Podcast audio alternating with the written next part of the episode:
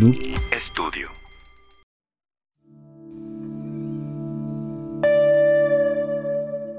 Hola, ¿qué tal? Bienvenidos a este episodio número 3 de Dualmente Podcast, donde vamos a hablar un poquito de salud mental y de la vida diaria. Hoy tenemos un invitado muy, muy especial que la verdad estoy bien, bien agradecido que pues haya aceptado estar aquí. Eh, su nombre es el doctor Aldo Gómez, pero eh, lo conocen como el doctor Micas. Bienvenido. Micas para los compas. Micas para los compas. Hermano, no, el honor es mío, gracias por, por la invitación. Eh, sobre todo leyendo tu, tu camisa, tu playera, salud mental. Creo que es un tema del que necesitamos hablar más. Fíjate, pasa algo muy curioso. Yo soy de la idea de que así como hablas de tu serie favorita, de, no sé, Peaky Blinders, Game of Thrones, lo que sea, hay que hablar de la salud mental. Porque creo que ese es un tema que muchas veces se quiere esconder abajo de la mesa o, queremos como sociedad esconderlo cuando realmente eh, no hay, vaya, eh, es nuestra salud. ¿Por qué escondemos nuestra salud? Y todo lo que estamos pasando como, como individuos, como sociedad, y que lo queremos ocultar porque, ay, no vayan a saber que esto, que yo tengo ansiedad, depresión, y, muchas veces no se quiere tocar esos temas o se toca con pincitas. Entonces, felicidades por lo que está haciendo. Está, gracias, gracias. Sí, y bien como lo comentas, este, que se esconde un poquito el tema de la salud mental, creo que todavía está muy estigmatizado eh, y la sociedad ha sido un poquito dura llamándonos locos eh, loquitos del centro, si se puede llamar de una manera cómica, pero le han quitado un poquito la importancia a esto, ¿no? Y a los conceptos que, pues, no es cualquier cosa, ¿no? Un, trastorno mental, una enfermedad mental, no es cualquier cosa, pero como también lo comentas, eh, hay que preocuparse por la salud, pero en general, tanto física como ir al nutriólogo, como, bueno, ir al doctor porque me duele la rodilla, por cualquier cosa. También la mente, el cerebro es algo importantísimo que debemos de cuidar y que a lo mejor no se refleja tanto como la salud física en la mayoría de los casos, ¿no? Porque, bueno, la mente pues no se puede ver como el físico, pero importantísima, ¿no? Para el día a día, para desarrollarnos social, la familia, con una pareja, si es que tienes, y en el trabajo también. ¿Cómo, cómo ves eh, esta situación de la gente que no quiere ir a checarse. Mira, ahorita lo decías, el poder de la mente. Creo que la mente es cabrona y en el mejor de los sentidos, ¿no? Eh, creo que todo lo hablamos, bueno, eh, lo platicaba yo con, un neurocirujano justamente. Eh, la mente tiene todo el material anatómico y estructural para hacerte triunfar en la vida, pero también tiene el material como para, para sumergirte, ¿no? Si tú estás dispuesto en, una miseria, ¿no? Y obvio, no estoy diciendo aquí que, si tú quieres estar en un agujero eh, de salud, vas a estar ahí. A lo que voy es, eh, tenemos todas las herramientas necesarias para poder buscar nuestra mejor versión. Y justamente parte de, esta narrativa que se está esparciendo como, como virus eh, allá afuera es, no, nada más los loquitos, y lo digo con mucho respeto, pero es, es algo que pasa, tú sabes. Nada más los loquitos van con el psiquiatra. Nada más los, eh, los locos van con el psicólogo, ¿no? los hombres no van al psicólogo, que es otra, otra cosa que escucho mucho. Y pues bueno, o sea, nada más la gente, desafortunadamente en México hay mucho esta cultura de yo no voy a llevar, por ejemplo, mi carro al mecánico hasta que no se descomponga. Cuando realmente debería ser, oye, vamos a procurarlo para que no llegue a ese punto. En la salud es todavía más marcado eso, porque no acudimos a ver al médico cuando uh, previendo ¿no? o, anticipándonos a una enfermedad. Eh, muchas veces, eh, yo lo veo en la consulta, llegan los pacientes, doctor, tengo este mal, quítemelo ahorita, ya. Y se vale, porque tú como paciente llegas a pedir una atención de parte de un doctor pero no, no, no son pastillitas mágicas que, que, te vamos a dar ahorita, ¿no? Entonces, sí creo que es un tema que se debe de hablar más, eh, que hay que desestigmatizar la salud mental porque mucha gente sigue pensando en 2023 que nada más los locos van al psiquiatra y cuando no, no precisamente. Eh, situaciones como ansiedad, depresión, eh, trastorno bipolar, eh, muchas, muchas em, situaciones psiquiátricas. Eh, fíjate, el otro, qué, curioso que, que, pase esto en el timing perfecto. Hace unos días lancé una encuesta en mis historias de Instagram y preguntaba, ¿crees que todo mundo sufre o puede sufrir ansiedad o nada más la gente débil? Así la puse, ¿no?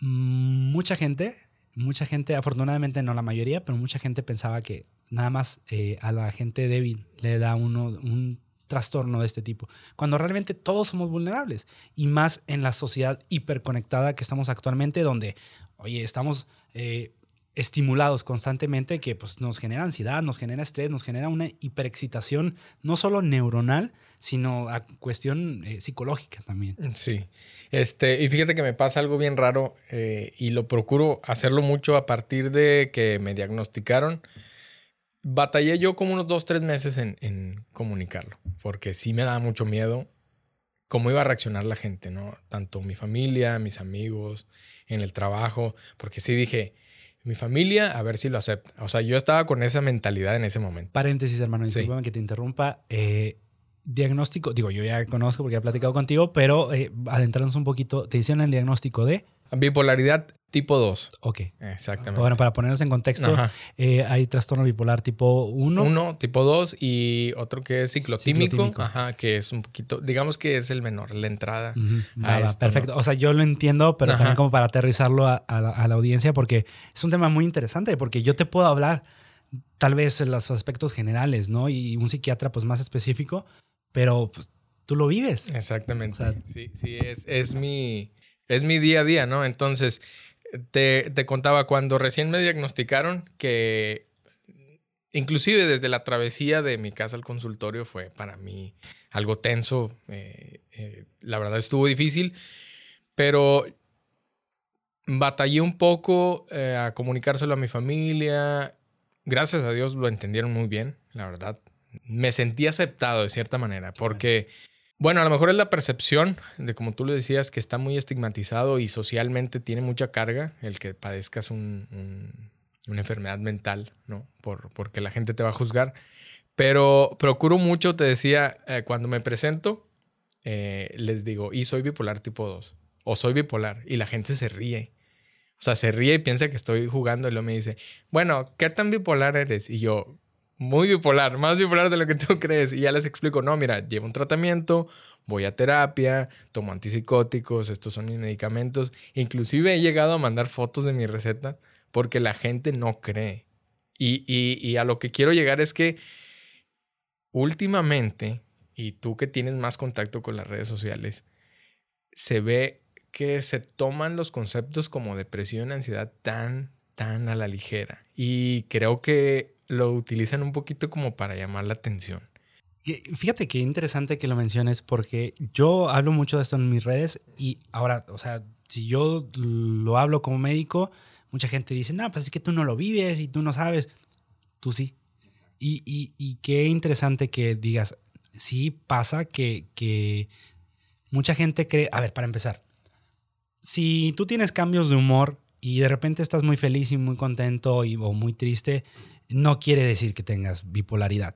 Ojo, eh, hablo porque es muy fácil decir, ay, no, ella tiene cambios de humor, él tiene cambios de humor muy repentinos, es bipolar.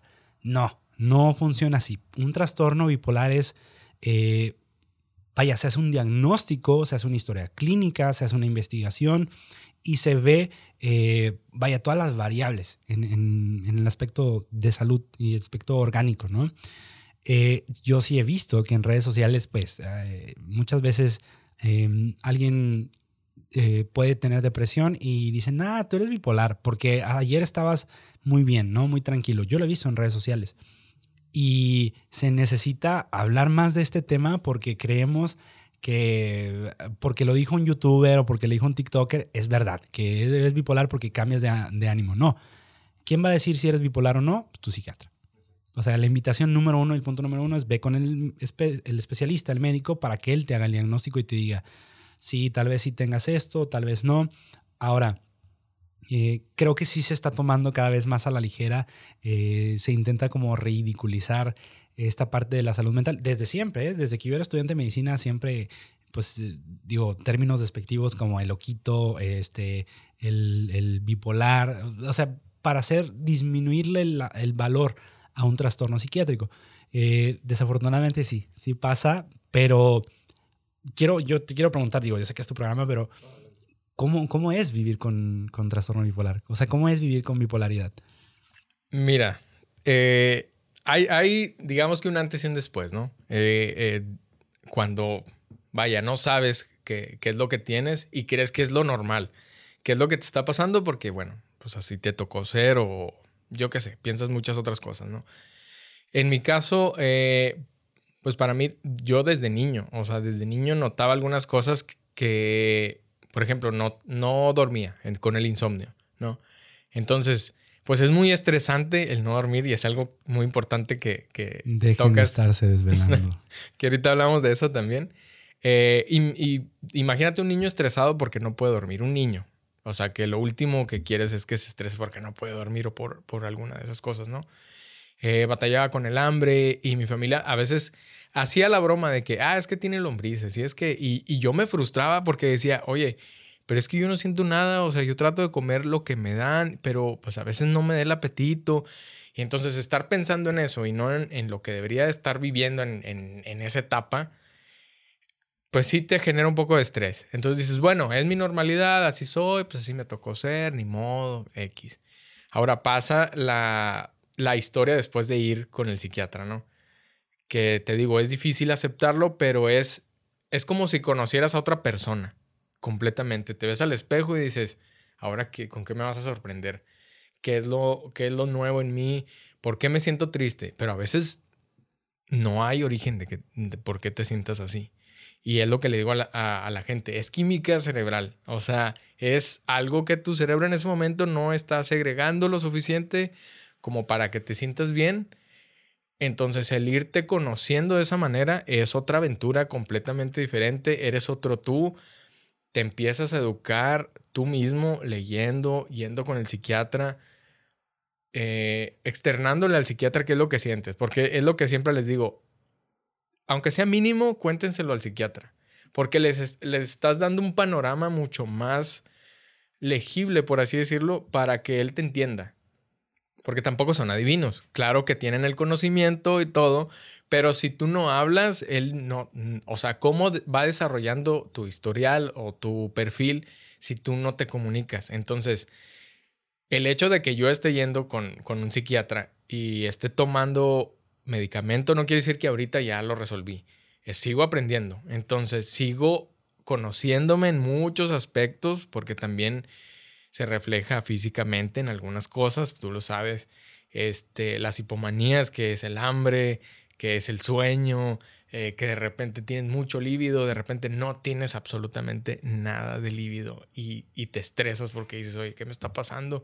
Estoy funcionando bien, estoy funcionando mal. Entonces, es como conocer una persona nueva. Es como cuando la primera vez que tienes novia, tienes que conocer qué color le gusta, qué, a dónde le gusta hacer. Es, digo, es un ejemplo X, pero para, para que entiendan un poquito, ¿no? Eh, y definitivamente ha sido una aventura nueva para mí. Eh, también el hablarlo, el expresarme, el decirles, a veces no estoy para que me hable nadie.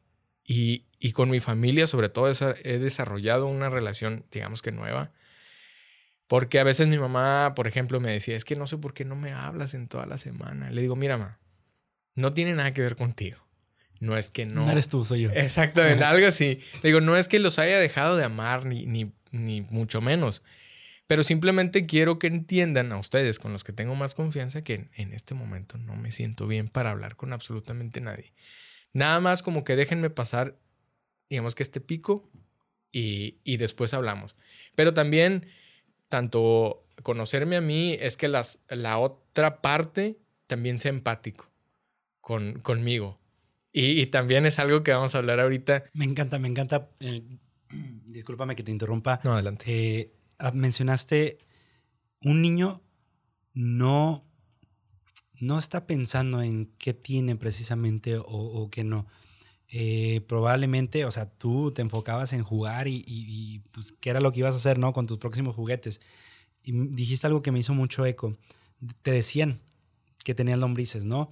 Y tal vez es algo que suena ingenuo hasta cierto punto, pero es una realidad que en la actualidad, como no se habla de trastornos mentales, trastornos psiquiátricos, pues uno le es fácil decir, ah, pues eh, hay luna llena, trae lombrices, em, le hicieron mal de ojo. Y es algo que pasa ahorita. O sea, mientras estamos platicando tú y yo, hay gente que, que eh, se amarra un cordoncito a la hora de estar embarazada para evitar que el niño tenga alguna malformación. Ojo, no estoy diciendo que esté bien o mal, sino estoy diciendo que pues, son creencias que no tienen nada de evidencia y digo, muchas son inocuas y no tienen ningún problema, pero en este caso, por creer que tenían lombrices, no te llevaban a una consulta. Entonces lo que estaba haciendo es que prolongaba tu diagnóstico y pasabas más tiempo, que probablemente mucha gente ha sufrido esto, que se alarga el diagnóstico y por lo tanto pues batallas más para encontrar una solución.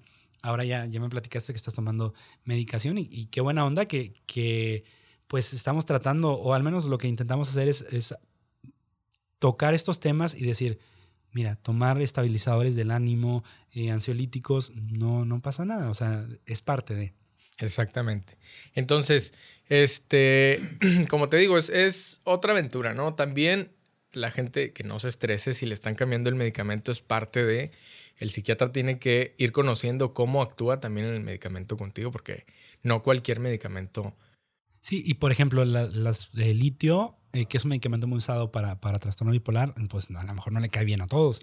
O sea, hay que ver qué otras opciones hay, pero bueno, discúlpame que te interrumpa, pero nada más quería hacer esa, porque yo he visto pacientes que no les cae muy bien el litio y a otros a los que les afecta 10 veces más de lo normal. O sea, hay que, hay que ir haciendo ese reajuste de, de dosis. Exacto.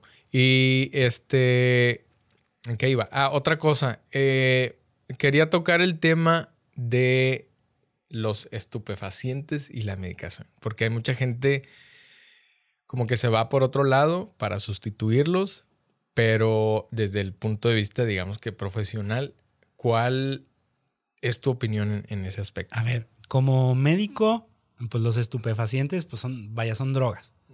Y son buenos eh, para el cuerpo o son malos, no me toca a mí decidir. Eh, lo que yo te puedo decir es de que no busques tapar el sol con un dedo, no quieras eh, tal vez ocultar eh, que estás lidiando con ansiedad, depresión, con trastorno con X situación, con el tabaco, con el alcohol, con, no sé, éxtasis, tacha, película, lo que sea, ¿no? Como le quieras poner, que suena a lo mejor muy extremo que lo diga, pero es una realidad.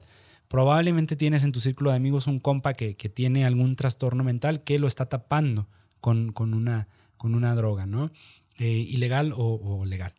Entonces, sí, hay que, hay que, por eso me encanta y acepté la invitación de, venir, primero porque eres compa, y, hablar estos temas que mm, no se están tocando. Y, creo que, eh, no hablando de la medicación ya per se, no hay nada de malo en que te estén dando, a ver, si tus neuroquímicos cerebrales no funcionan, tomas químicos cerebrales exógenos y ya, o sea, pastillas no pasa nada, eh, es, un camino donde vas a aprender tú, va a aprender eh, tu doctor, bueno, no va a aprender tu doctor, pero él va a ir ajustando la dosis. Eh, tú como individuo o, todas las personas que están lidiando por una situación de salud mental, sí tienen que pues equilibrar la balanza y decir, oye, yo tengo, es 50-50. Si yo no pongo de mi parte, el doctor no lo va a hacer todo, ¿no? Y si tú entorpeces tu reacción fisiológica.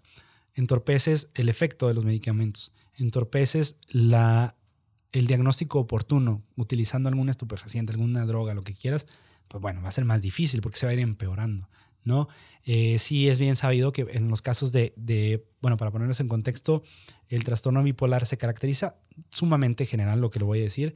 Eh, son, digamos que dos extremos, donde un extremo que es eh, donde estás muy contento, es la fase maníaca o la fase de manía.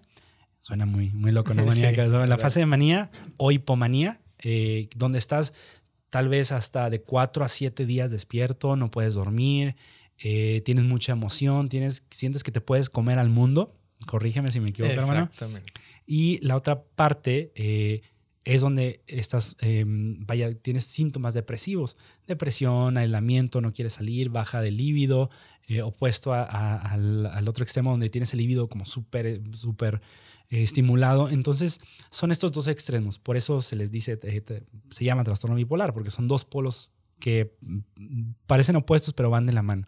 Entonces, sí hay que entender que, que para el diagnóstico como, como tal, pues te lo va a hacer tu, tu médico. Y tú como individuo, la invitación, y si se pueden llevar algo, que sea esto. Identifiquen sus emociones. O sea, yo siempre les hablo de que lleven un diario, lleven una libreta donde estén apuntando cómo se sienten. Eh, incluso no tiene que ser algo como, como físico, análogo. Puede ser un, recordatorio en tu celular. Si tienes una Alexa, pues, oye Alexa, recuérdame esto. Hoy me sentí así. Eh, la idea es explorarnos para poder saber cómo nos sentimos, en qué momento nos sentimos bien o mal. Y bueno, regresando un poquito, un paso atrás, eh, lo que me preguntabas, los, los, vaya, el uso de drogas, no creo que sea la salida. Creo que, eh, bueno, este es un tema polémico. Yo como médico científico, pues no le voy a decir, hagan, métanse algo, ¿no? Pero como individuo, sé que hay una, la llamada medicina ancestral, que bien dicen los, los que saben de este tema, yo no sé, pero dicen los, los que saben que la medicina sagrada te escoge a ti. Es cuando tú estás dispuesto, estás abierto y estás como en sintonía con el universo, cuando esta medicina puede actuar bien.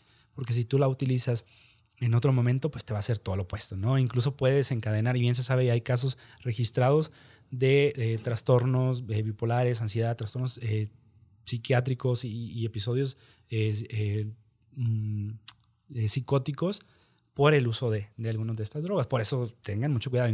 O sea, como médico no lo hagan.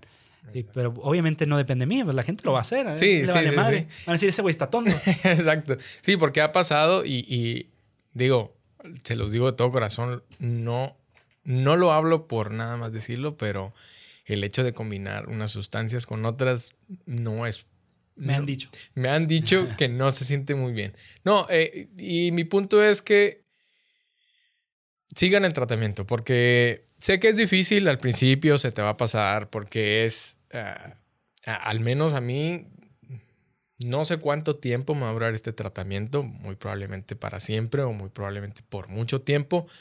Pero era como, como decías, si los estás interrumpiendo, si no le das la seriedad que se merece, bueno, pues es básicamente como si no hicieran nada, ¿no?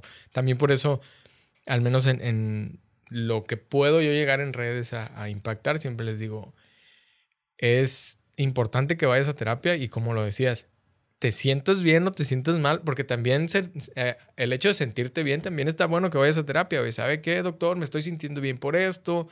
O sea, el hecho de externarlo con con una persona que sabe también ayuda, ¿no? O sea, las dos maneras ayudan, porque lo ponemos como que del lado muy negativo esto. Em, nada más iba a agregar, eh, hay cierta eh, salud, cierta sanidad en, hablar las, cosas.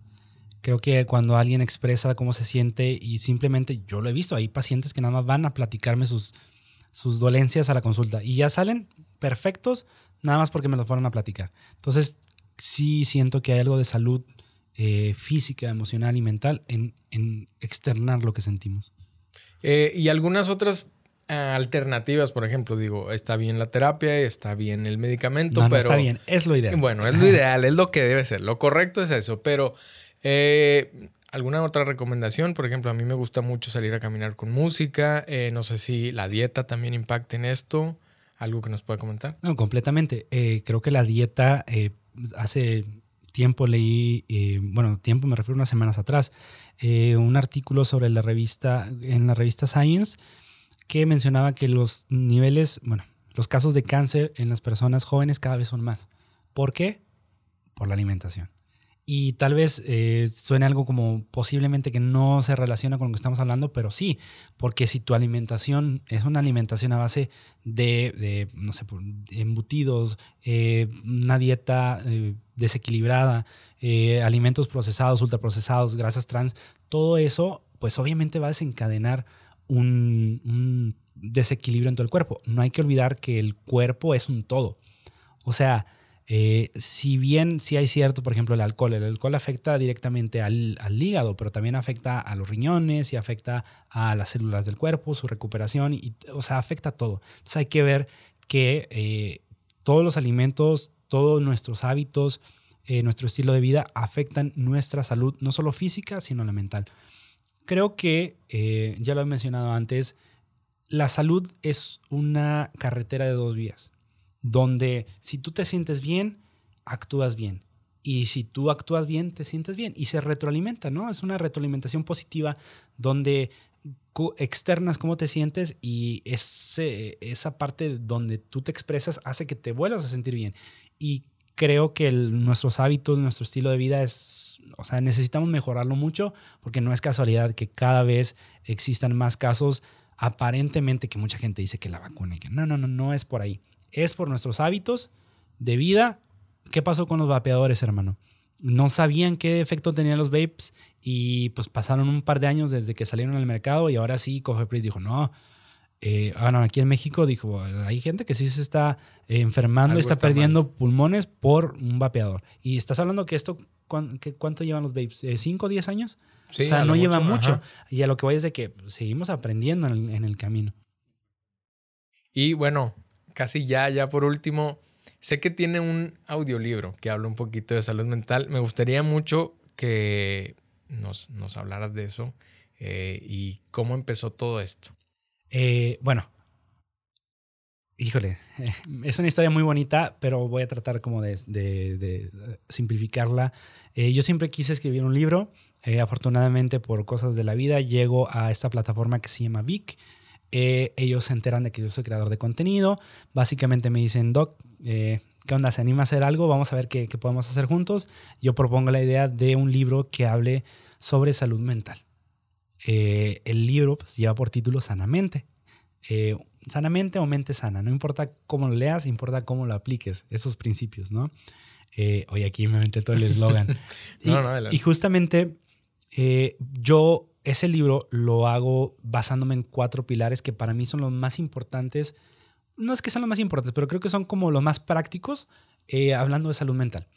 Número uno, eh, una agradecidamente. Creo que para llevar una vida sana y feliz tienes que ser agradecido con lo que te pasa, con lo que te rodea. El capítulo uno, son cuatro capítulos. El capítulo dos es eh, ansiosamente, donde hablo un poquito de la ansiedad, de cómo lidiar con la ansiedad, de que estar ansiosos es algo completamente normal, es una emoción de ansiedad, pero pues hay que aprender a, controlarla o esta nos va a controlar a nosotros. Eh, pacientemente, también hablo de la paciencia y cómo, mira, la gente en los hospitales, ¿cómo se llaman? Pacientes. ¿Por qué? Porque se les, ellos tienen que esperar a, que su médico les haga un diagnóstico y tienen, tienen que estar eh, con la paciencia a tope. Entonces, creo que parte de una buena salud mental es la paciencia. Sobre todo ahorita lo sabes perfectamente en redes, todo el mundo quiere los likes, las vistas, los views, los seguidores en cuestión de un ratito. También, ¿eh? y, creo que nos hacemos muy impacientes eh, hablando en, cuestión de salud mental. Y qué otro capítulo es eh, pacientemente, agradecidamente, eh, empáticamente. También hablo de la empatía. Hay que creo que la salud va muy de la mano de la empatía. Y ojo, no hablo de la empatía de, de ay, si vi una película y mm, se muere el protagonista, yo me voy a sentir mal porque tengo que ser... No, no, no, no es por ahí. Es una persona sana por dentro, sana a los demás. Creo que si una persona te avienta su basura, es porque ya no tiene dónde poner la suya. Entonces creo que es, es más gángster, es más eh, difícil ser una persona empática porque requiere más energía. O sea, fisiológicamente requieres más energía para pensar en cosas buenas, literal, más calorías que para pensar en cosas malas. Entonces, creo que, hay que ser gangsters de, la empatía, o sea, llevar este mensaje positivo, ¿no? Cada capítulo viene con un ejercicio. Eh, en uno de ellos, pues, en ansiosamente, eh, nombro un método de respiración que eh, bueno, es muy usado en el mundo de la psiquiatría, de la neurología, de respiración. Se basa en que cuando Bueno, no sé si alguna vez has tenido un ataque de ansiedad. Sí. Bueno, cuando una persona tiene un ataque de ansiedad, lo primero que se modifica, ¿qué crees que es? La respiración. Una persona cuando empieza a ponerse ansioso, lo primero que se modifica es la respiración. Entonces, la premisa es, si puedes tener control sobre tu respiración, puedes tener control sobre lo que está por venir. Ojo, no estoy diciendo que es la cura o es la solución, pero sí menciono que es una herramienta muy poderosa. Y creo que al final del día lo leí, bueno, lo vi en esta serie de, la N, este, de, creo que se llama, bueno, la del Doctor Stutz, con, con Jonah Hill, eh, creo, que, creo que es Doctor Stutz, em, que menciona el poder de las herramientas. Que una herramienta básicamente es una solución que te permite decir, e-, esto va a pasar. Y al final creo que si em, implementamos las herramientas de la manera adecuada, nos va a ayudar muchísimo a poder pues, controlar un poquito aquí, un poquito aquí, un poquito acá. ¿no? no es la cura mágica, pero creo que sí nos ayuda bastante.